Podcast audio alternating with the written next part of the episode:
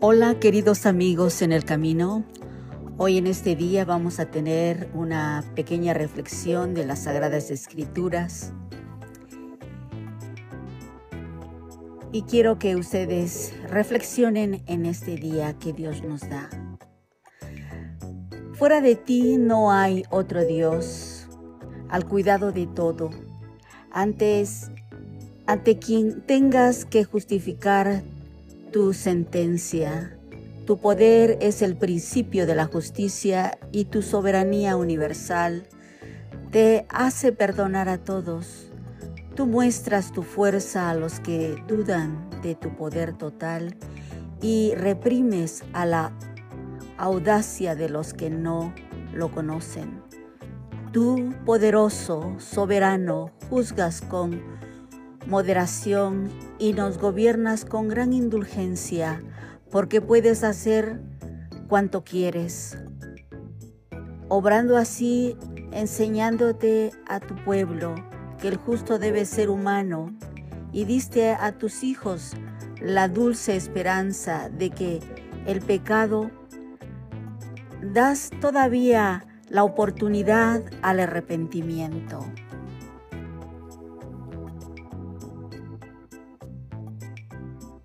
Señor, eres bueno y clemente, dice el Salmo 85.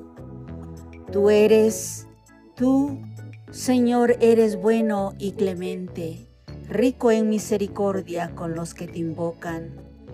Señor, escucha mi oración, atiende a la voz de mi súplica. Todos los pueblos vendrán a postrarse en tu presencia.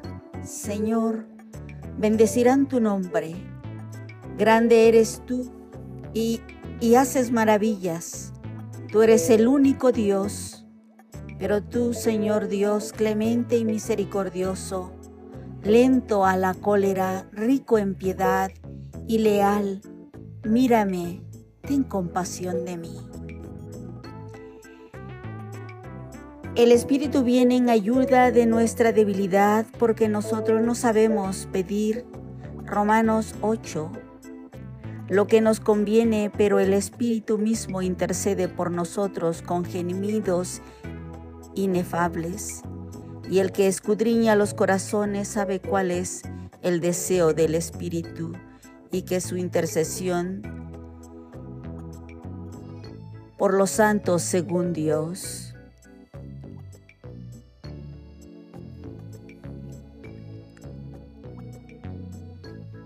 El Señor Jesucristo en aquel tiempo propuso otra parábola a la gente. Mateo 13. El reino de los cielos se parece a un hombre que sembró buena semilla en su campo, pero mientras la gente dormía, su enemigo fue y sembró cizaña en medio del trigo y se marchó.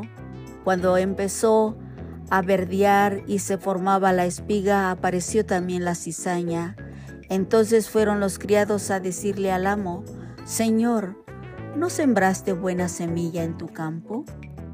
¿De dónde sale la cizaña? Y él les contestó, él les dijo, un enemigo lo ha hecho. Los criados le preguntaron, ¿quieres que vayamos a arrancarla? Pero él le respondió, no, que al arrancar la cizaña podrías arrancar también el trigo dejadlos crecer juntos hasta la siega. Y cuando llegue la siega, diré a los segadores, arrancad primero la cinzaña y atadla en gavillas para quemarla, y el trigo almacenarlo en mi granero. Les propuso esta y otra parábola. El reino de los cielos se parece a un grano de mostaza que uno siembra en su huerta. Aunque es la más pequeña de las semillas, cuando crece es más alta que las hortalizas. Se hace un arbusto más alto que las hortalizas y vienen los pájaros a anidar en sus ramas. Les dijo otra parábola, el reino de los cielos se parece a la levadura, una mujer la amasa con tres medidas de harina y hasta y basta para que todo fermente. Jesús expuso todo esto a la gente en parábolas y sin parábolas no les exponía nada. Así que se cumplió el oráculo del profeta. Abriré mi boca diciendo parábolas, anunciaré los secretos desde la fundación del mundo. Luego dijo a la gente y se fue a, casa. Los discípulos se le acercaron a decirle, acláranos la parábola de la cizaña en el campo. Él les contestó, el que siembra la buena semilla es el Hijo del Hombre. Eh, el campo es el mundo. La buena semilla son los ciudadanos del reino. Las cizañas son los partidarios del maligno. El maligno que la siembra es el diablo. La cosecha es el fin del tiempo y los segadores los ángeles. Lo mismo que se arranca la cizaña y se quema, así será el fin del tiempo. El Hijo del Hombre enviará sus ángeles y arrancarán y arrancarán de su reino a todos los corruptos y malvados y los arrojarán al horno encendido y ahí será el llanto y el rechinar de los dientes. Entonces los justos brillarán como el sol en el reino de su Padre. El que tenga oído, que oiga. Palabra de Dios. Les dejo esta pequeña reflexión y que el Señor les bendiga ricamente y que el shalom de Dios siempre esté en sus vidas. Y un abrazo a todos los amigos en el camino y hasta pronto. Shalom.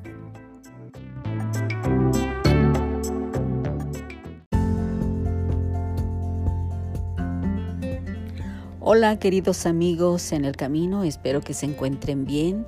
Hoy en este día vamos a tener una pequeña reflexión. ¿Qué significa justicia según la Biblia? En Miqueas 6:8 nos dice, "Ya se te ha dicho lo que de ti espera el Señor.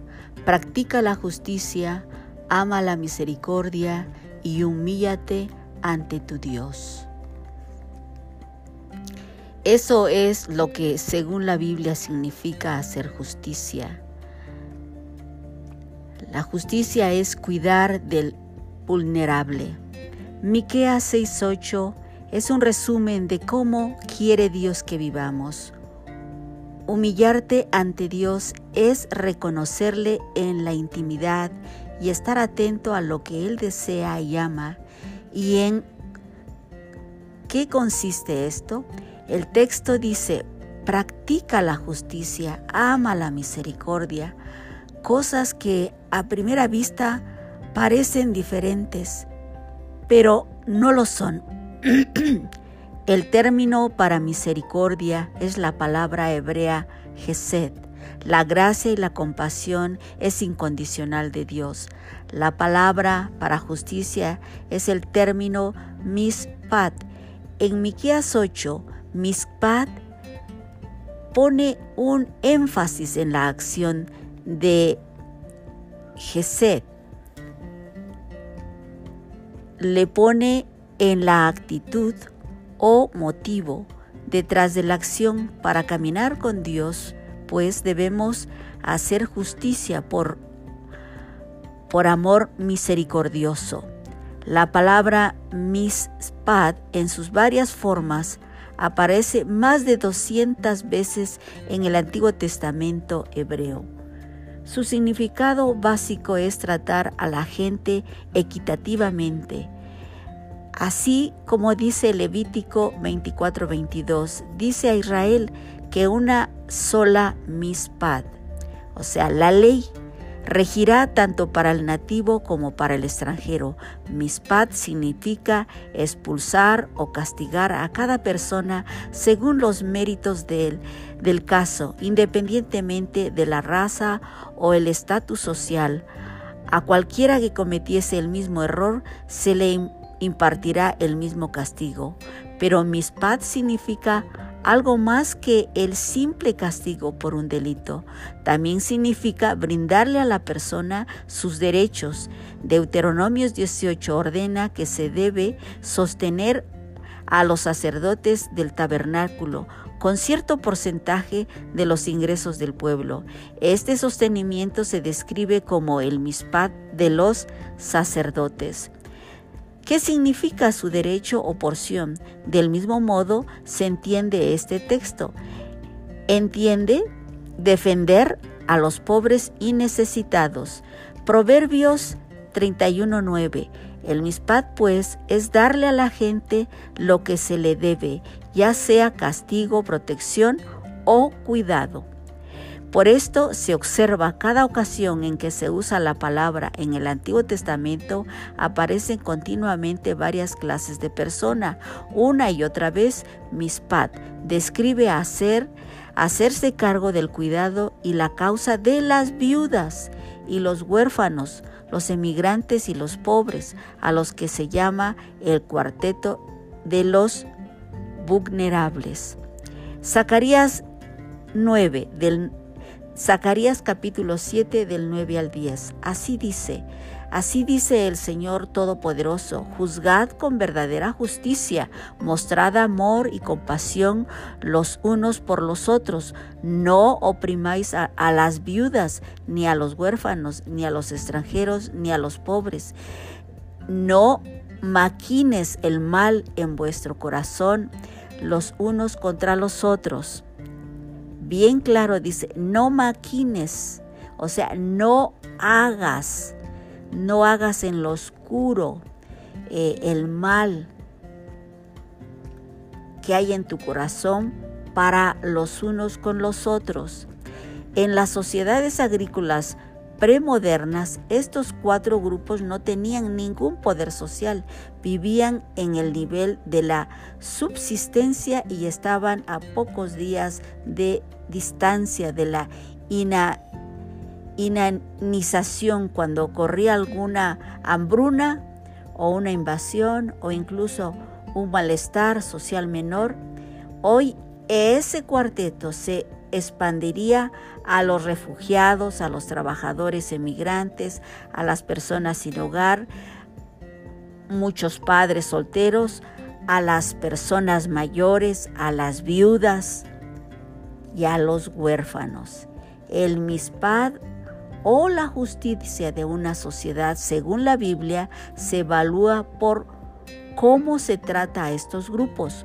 Cualquier indiferencia a las necesidades de los miembros de este grupo de cuatro se denomina únicamente como falta de misericordia o caridad. Si una violación de la justicia del mispad, Dios ama y defiende a aquellos con, menor poder social económico y así debemos hacer nosotros. Eso es lo que significa hacer justicia. Y mucha gente abusa de la gente como de las viudas. ¿Quién defiende a las viudas? ¿Quién defiende a los huérfanos? Ahora bien, la justicia se refleja en el carácter de Dios. ¿Por qué deberíamos preocuparnos por los vulnerables? Porque Dios realmente se preocupa de ellos. Observa los siguientes eh, versículos del Salmo 146 del 7 al 9. El Señor hace justicia a los oprimidos, da de comer a los hambrientos y pone en libertad a los cautivos. El Señor da vista a los ciegos, el Señor sostiene a los cansados, el Señor ama a los justos, el Señor protege al extranjero y sostiene al huérfano y a la viuda, pero disfruta pero frustra los planes de los impíos. O sea, Dios aborrece a los impíos que abusan de esta gente. Porque el Señor, tu Dios, es Dios de dioses y Señor de señores. Él es el gran Dios todopoderoso y terrible que no actúa con parcialidad ni acepta soborno. Muchas autoridades aceptan soborno y no hacen justicia a las viudas ni a los huérfanos.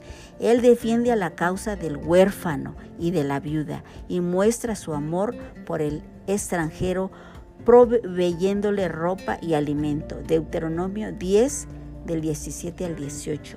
Es impresionante ver cuán a menudo Dios se presenta como el defensor de estos grupos vulnerables. No pierdas de vista la importancia que tiene esto. Como la gente me pregunta, ¿cómo quieres que te presente? ¿Realmente quieres que te diga otra cosa? Necesitamos practicar la justicia, la verdadera justicia. Esto es muy importante. Fíjate, pues lo importante que es para los escritores bíblicos presentar a Dios como un padre de los huérfanos y un defensor de las viudas. Salmo 68 del 4 al 5.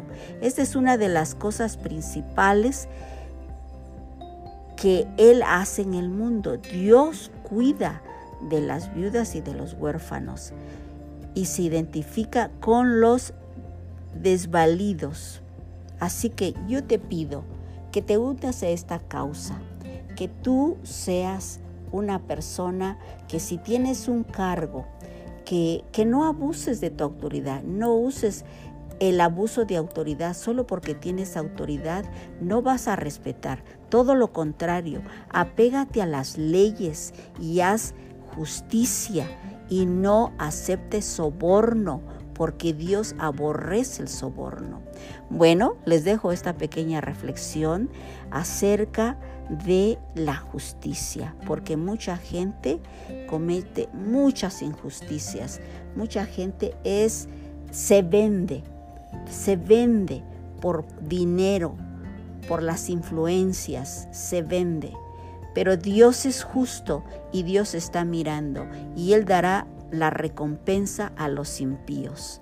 Bueno, les dejo esta pequeña reflexión a todos los amigos en, a todos los amigos en el camino y un, un abrazo a la distancia y que el chalón de Dios siempre esté en sus vidas y hasta pronto.